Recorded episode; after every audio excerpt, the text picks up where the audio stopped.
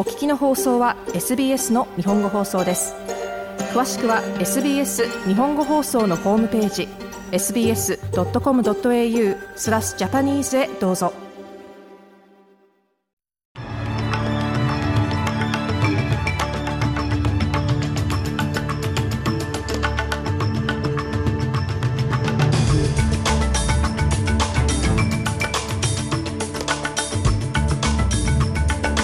18日午後のニュースをシドニーから大場由美がお届けします。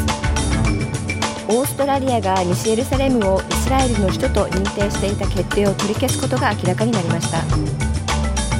連邦政府は洪水被害一時金の対象範囲を拡大することを発表しました。そしてスポーツ。世界最高のフットボーラーに贈られるバロンドールでオーストラリアのサムカーが3位に入賞しました。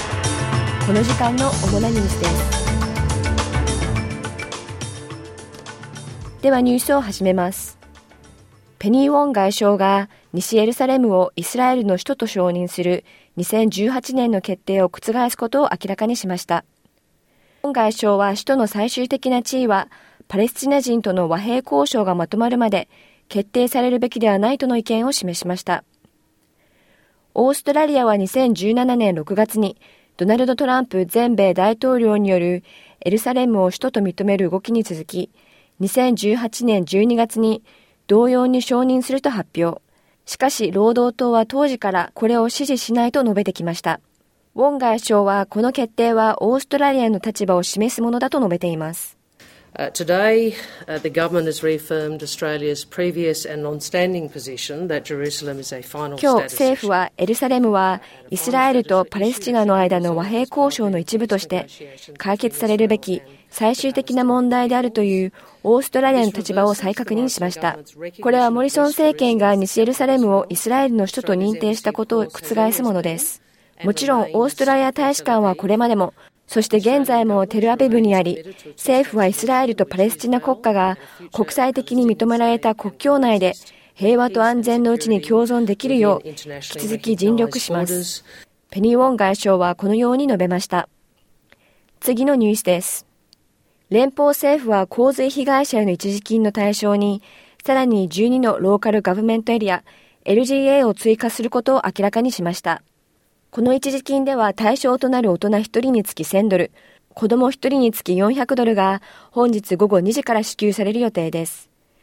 ビクトリア州ではエチューカをはじめとする川沿いの町に避難勧告が出されており、マレーリバーは明日水曜日までにピークに達することが予想されています。州の緊急サービス SES のジェフ・アボット司令官は、川の水位が1993年の洪水時にエチューカで記録された94.77メートルを超える可能性があるとスカイニュースに語りました。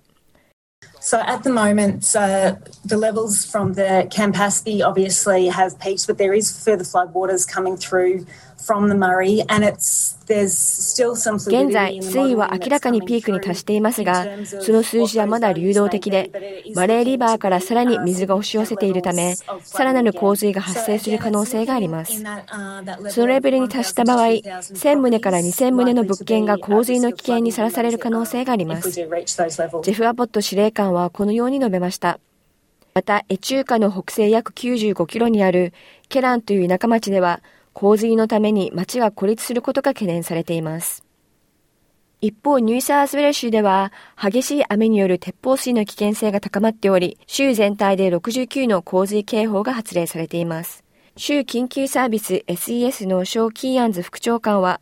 モアマ地域の数千人に影響が出るとして、警戒を呼びかけています。Our main areas of focus are in the western and southern parts of New South Wales. Um, ニューサースウェル州の西部と南部では特に注意が必要です。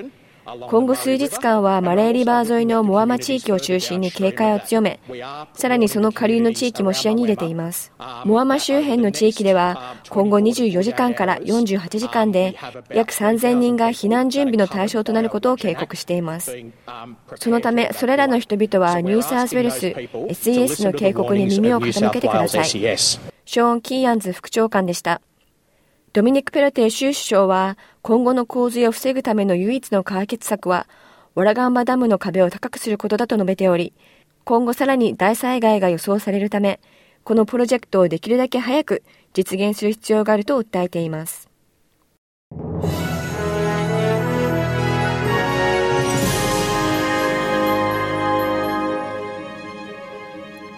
ニュースを続けます。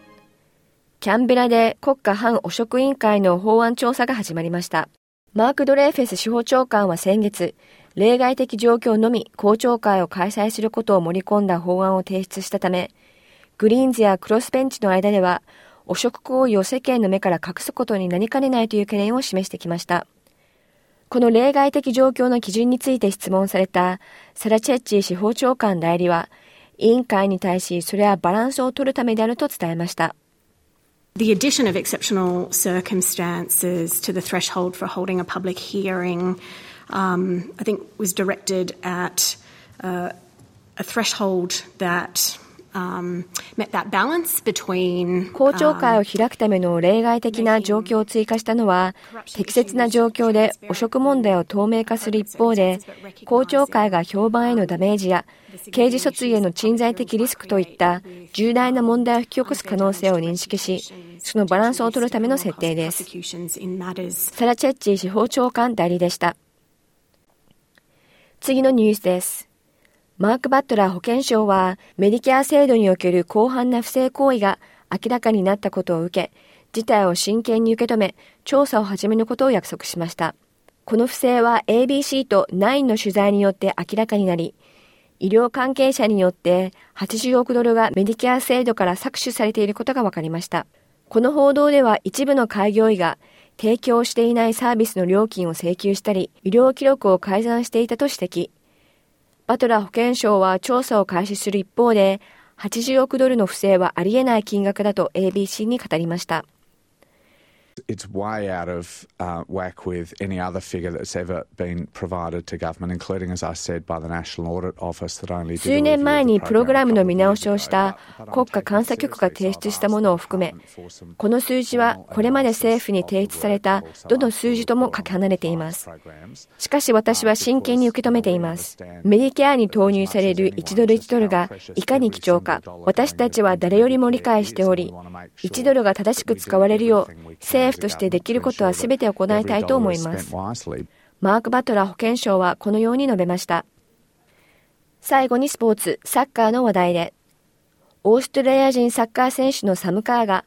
バロンドール女子部門で2年連続3位となり、トップ20にオーストラリア人として唯一ランクインしました。バロンドールはサッカー専門誌、フランスフットボールが選出するもので、スポーツ界で最も権威のある賞とされています。バロンドール女子部門でトップに輝いたのは、スペインのアレクシャー・プテラス、2位はイングランドのベス・ミードでした。一方男性部門では、スペインのレアル・マドリードに所属するフランス代表、カリム・ベンゼマが初めて受賞。ベンゼマは長年の夢が叶ったと述べています。このような賞を目の前にすることができ、非常に誇らしく思います。若かった頃の努力が報われたと思います。他の子供たちと同じように、ボロンドールは子供の頃からの夢でした。それをモチベーションにしてやってきました。カリム・ベンゼマ選手でした。以上10月18日午後のニュースでした。